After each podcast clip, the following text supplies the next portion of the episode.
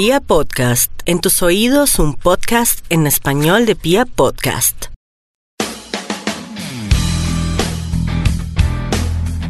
Bueno, un saludo a todos nuestros oyentes del Girófono, acá en la cuarta entrega de este podcast de Radiopolis. Eh, queremos comenzar eh, saludando primero a nuestros compañeros. José Luis, Perú, ¿cómo está? Hola Juan Ignacio, ¿cómo vamos? Eh, bueno, bien acá, pues un poco anonadados con la, con la noticia que, que nos contó Santiago. Saludos, Santi. Hola, buenas tardes. Eh, bueno, antes de comenzar esta edición de Girófono, eh, bueno, que a la comunidad ciclística, pues de que escucha este espacio a nivel Bogotá, a nivel nacional y más allá, eh, pues ah, hay una lamentable noticia, digamos, la comunidad ciclística perdió a uno de sus miembros ah, activos, a Juan David. Esta eh, el fin de semana, pues falleció en un accidente con un SITP. Fueron dos miembros, ¿no? Sí, con otro miembro que no ignoro su nombre. Eh, eh, bueno, él se movilizaba por la carrera séptima el sábado en la noche y pues fue eh, arrollado por un bus del SITP. Eh, pues las condolencias a la familia, amigos, comunidad. Eh, pues digamos esa noticia nos deja un poco consternados pues sobre todo digamos a la comunidad fuerte usuaria de este medio de transporte que pues tiene que día a día ¿Y en dónde, y en dónde fue Santiago? Qué pena interrumpir. en la, sí, en la, carrera, en la carrera séptima con calle 36 aproximadamente, digamos en este sector. Una- Eh, es un, eh, qué pena, no sé si, si me meto, pero es una, es una vía que no tiene iluminación para los ciclistas y eso me parece grave. y precisamente, digamos, como... Y, el, y los biarticulados para mí me parece que... No, y además que decir que la séptima, yo no sé si es que la están dejando morir para meternos el Transmilenio, o- pero el estado de la calle está pésimo, uno se encuentra Pésimo. con unos huecos que puede volar 85 metros porque es que son una cosa impresionante. Entonces, bueno, pero yo creo que no hablemos tanto del accidente, sino de lo que hacía el, el- el muchacho pues, para, pues, por, por lo Para menos rendir un por- poquito, rendir un sí, poquito su Juan memoria. David, pues yo, la verdad, yo interactué pocas veces con él, pero las veces que interactué fue alguien muy alegre, una persona muy activa. Eh, él era, al parecer, era mm, un entusiasta que crea, construía sus propias bicicletas con material reciclado. Eh, algo, pues, que la comunidad de bicicletas debe ser. Y siendo la bici un, un medio de transporte pro medioambial, eso ya es demasiado pro medioambiental. Es tremendo como para, para poder replicar de pronto ese ejemplo, ¿no? En, en otros, en otros colectivos. Que quede legado, ¿no? Y sí, claro, y también, bueno, al mismo tiempo, pues un hombre que estuvo vinculado al activismo, eh, digamos, en cuanto a, a- pues, ayudar a los más necesitados, a los más vulnerables, parece que tenía como un activismo con eh, cuidado de animales en la calle. Eh, pues digamos, lamentamos el anuncio y eh, al mismo tiempo desde este espacio eh, invitar no solo pues a las autoridades locales de, y nacionales de, de tránsito a hacer como un llamado de alerta para la protección a la comunidad ciclística porque muchísima gente se moviliza. Eh, moverse en las ciudades y en especial aquí en Bogotá es muy riesgoso. Es importante que, eh, pues digamos, no solo con campañas, no solo con actos simbólicos, sino con una acción dura que proteja a los más vulnerables de la vía, que son pues los, los ciclistas y bueno, en los peatones Eso también. iba a decir, un llamado pues no solo a los ciclistas, y, sino a todos los actores de la movilidad, peatones, ciclistas, mo- motos, eh, articulados, automóviles, a que, a que respetemos y, y que entre todos construimos pues eh, ese, ese logro de una buena movilidad y de, de tener al otro respetándolo como, como un compañero en la vía. Exacto, entonces pues quería como hacer esta introducción como un homenaje también de parte pues digamos de la comunidad Girófono y bueno, ya pues damos paso a la actualidad del ciclismo. Bueno, sí, continuando eh, con temas más alegres, eh, se corrió la Strade Bianche, una carrera que viene tomando mucha fuerza en el World Tour. 181 kilómetros se corrieron, eh, un tramo muy largo de, de gravilla. Se, hay que decir pues que, que ya las bicicletas se están adaptando muchas veces para estos tramos Y el ganador Julian Alaphilippe, Perú, ¿cómo le parece la carrera Strade Bianche? Pues no tuve la oportunidad de verlo, pero vi, vi como los apartes de la, de- del terreno y pues me pareció muy agreste, pues como se lo dice para las bicicletas, pero pues después de haber visto lo de Frun aquí en una vereda en, en Antioquia, que cogió esa bicicleta y para el monte, ahora la gente le preguntaba si lo hizo por, por entrenamiento, por Sí. jugar o por qué. pues veo que, que los que los que los que los fabricantes están tomando nota de todo de cada competencia y están volviendo las bicicletas de una tecnología pues impresionante y pues bueno Juliana Lafilippe pues no, no es, no es nuevo no como ha estado muy activo en esto en este en esta pretemporada bueno no de pretemporada porque ya es temporada pero antes de las grandes ya está ahí muy activo y está pues siempre marcando ahí el ritmo con, con, con su equipo belga no, El- No, y hay que, hay que ver las, las declaraciones de él que dice que ya no va, él estaba muy ligado a lo que eran eh, las Ardenas, el Tour de Flandes y el Tour de Francia y se centraba su calendario solo en eso, pero que ahora quiere explotar, explotarse en otras carreras y pues eh, ganar nuevos retos como, pues como lo estamos viendo, Strade Bianche, una carrera muy dura, el año pasado mucha lluvia, este año mucho sol, entonces acá afectó fue el polvo y, por decirlo así, la gravilla lisa que no alcanza que la, la rueda agarre bien. Eh, dos corredores colombianos en, en carrera, Fernando Gaviria y el bananito de Tancur que volvió, volvió a correr. ¿Qué tal? No, no, ¿cómo, no, ¿Cómo le fue el bananito? Entró 83 de último, pero hay que decir que 50 corredores llegaron fuera del tiempo límite, entre ellos Fernando Gaviria.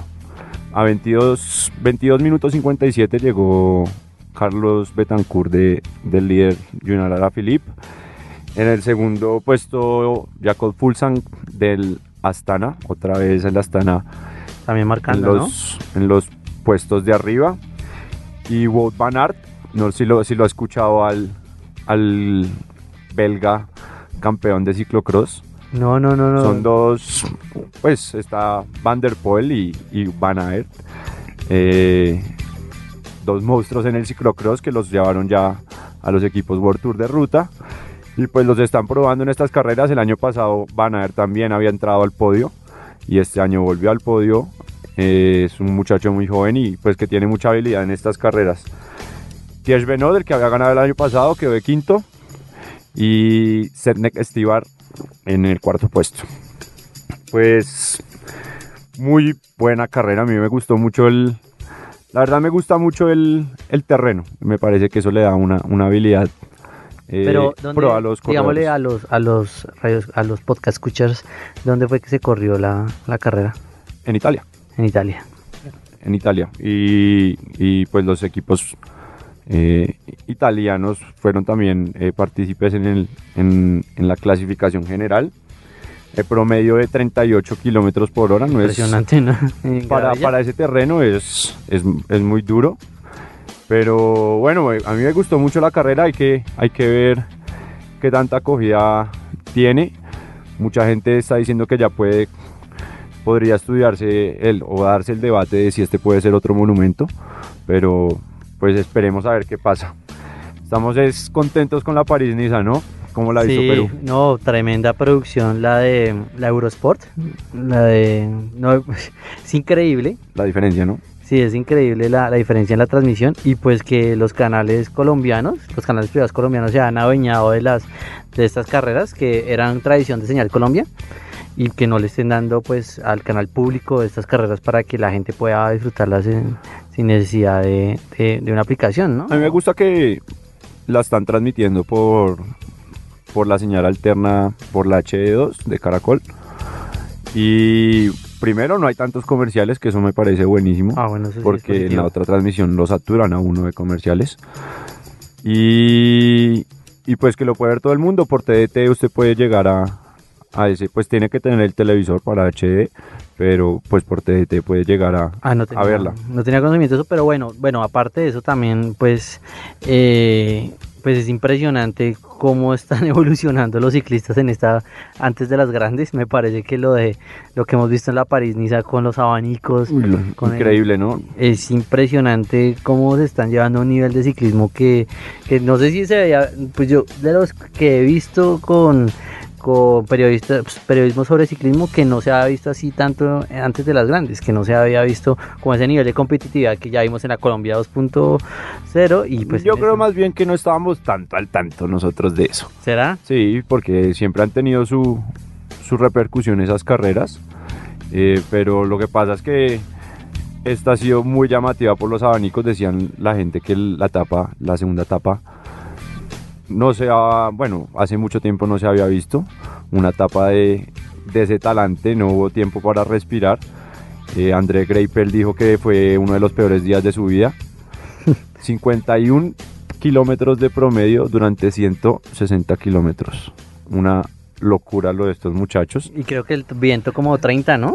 Viento La, la fuerza del viento no la tengo muy clara, pero el viento de costado pegó y pues para- por eso es que se forman los abanicos. No sé si, si vieron por ahí un tweet en una explicación de cómo se formaban los abanicos.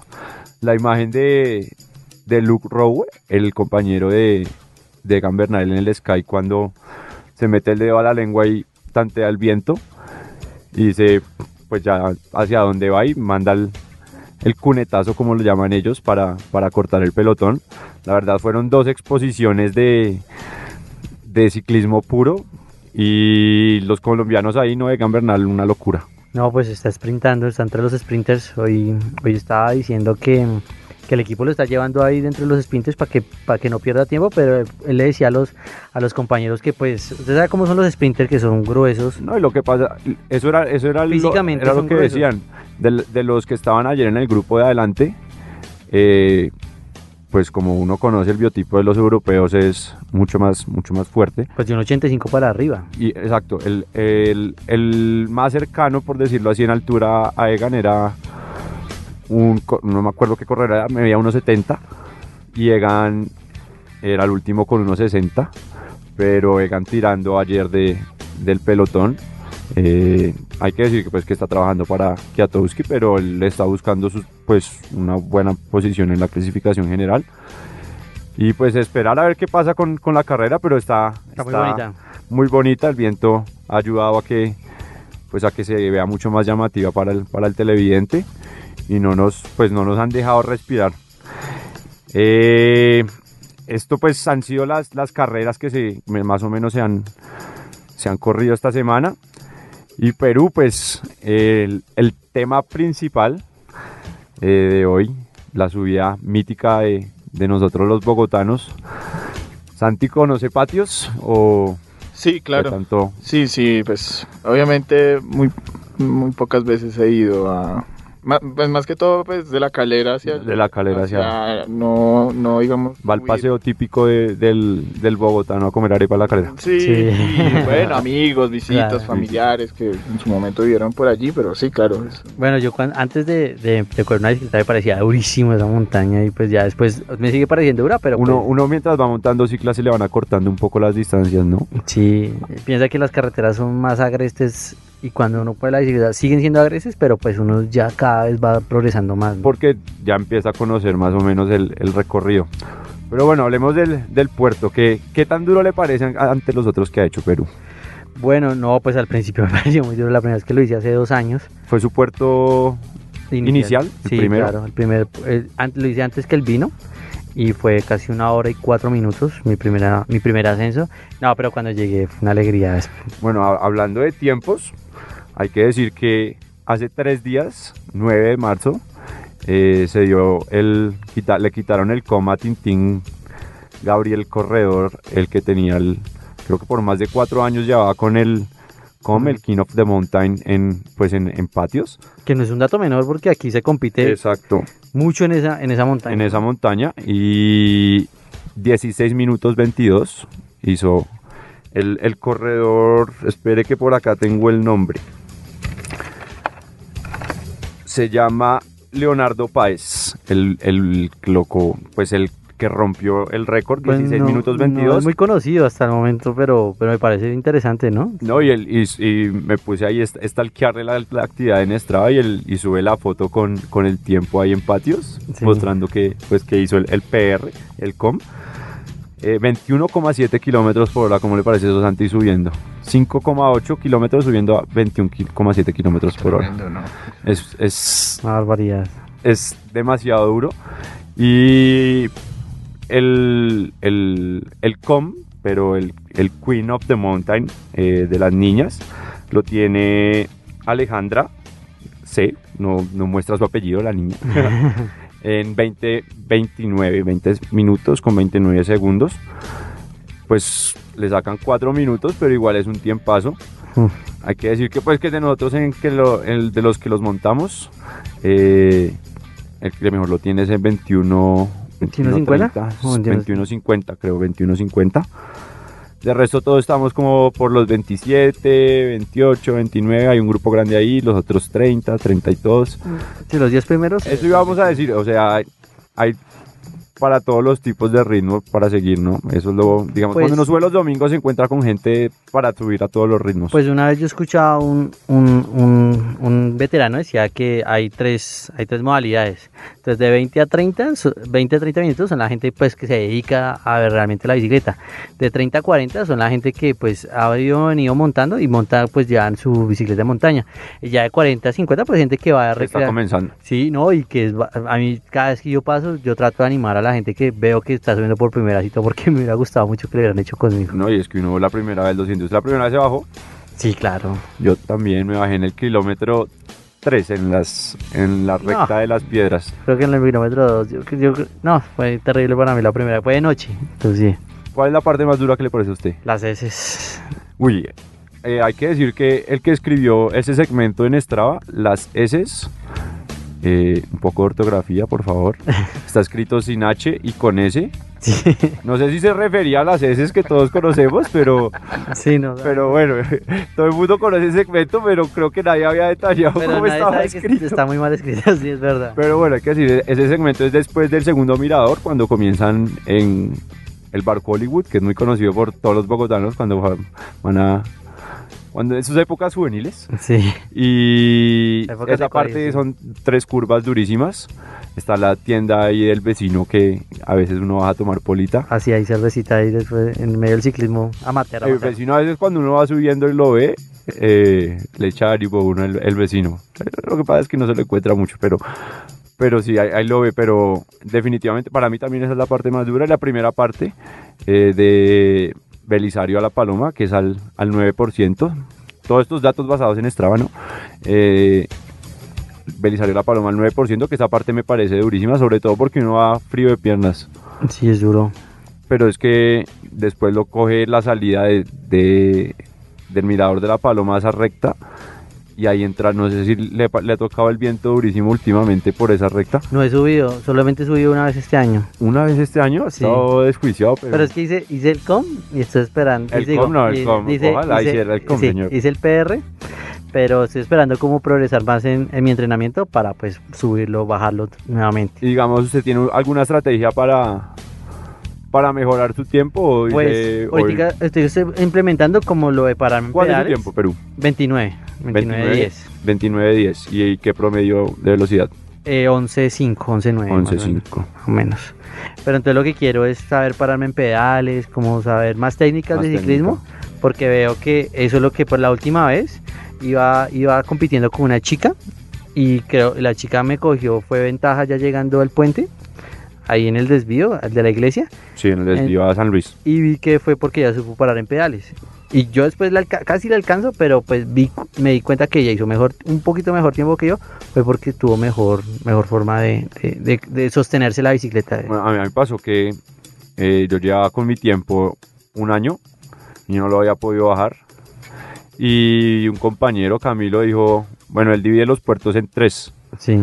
Entonces, según el promedio de velocidad que usted tenga, eh, en el primer, en el, pues en el primer tercio de ese puerto va un kilómetro abajo de ese promedio de velocidad.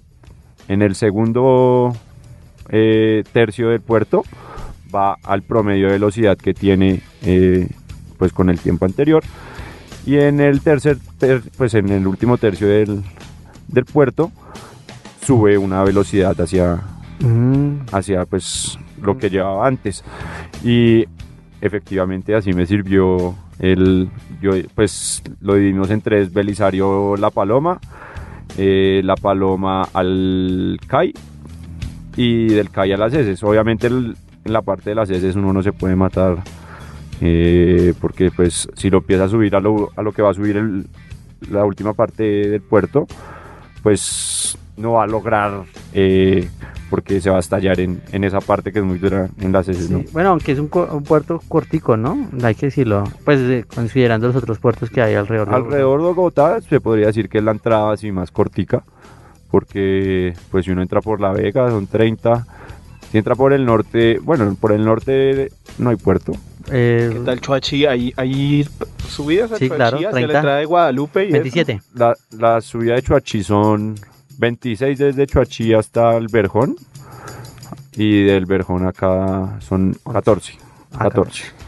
Pero no, esa subida, y esa subida yo creo que es de las más duras. Claro, porque es mucho más. Aun- Aunque la, la más dura para mí es la, la entrada por, por el sur, tanto como por Suacha como por Usme.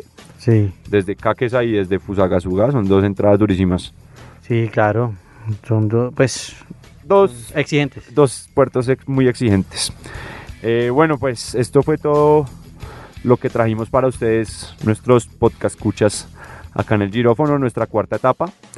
Eh, muchas gracias a todos por escucharnos. Eh, invítanos a que nos, sigan en nuestras redes sociales y nos escuchen en la próxima edición. Gracias, Santi. Gracias, eh, Nacho. Y la próxima, la bici, hermano. Sí.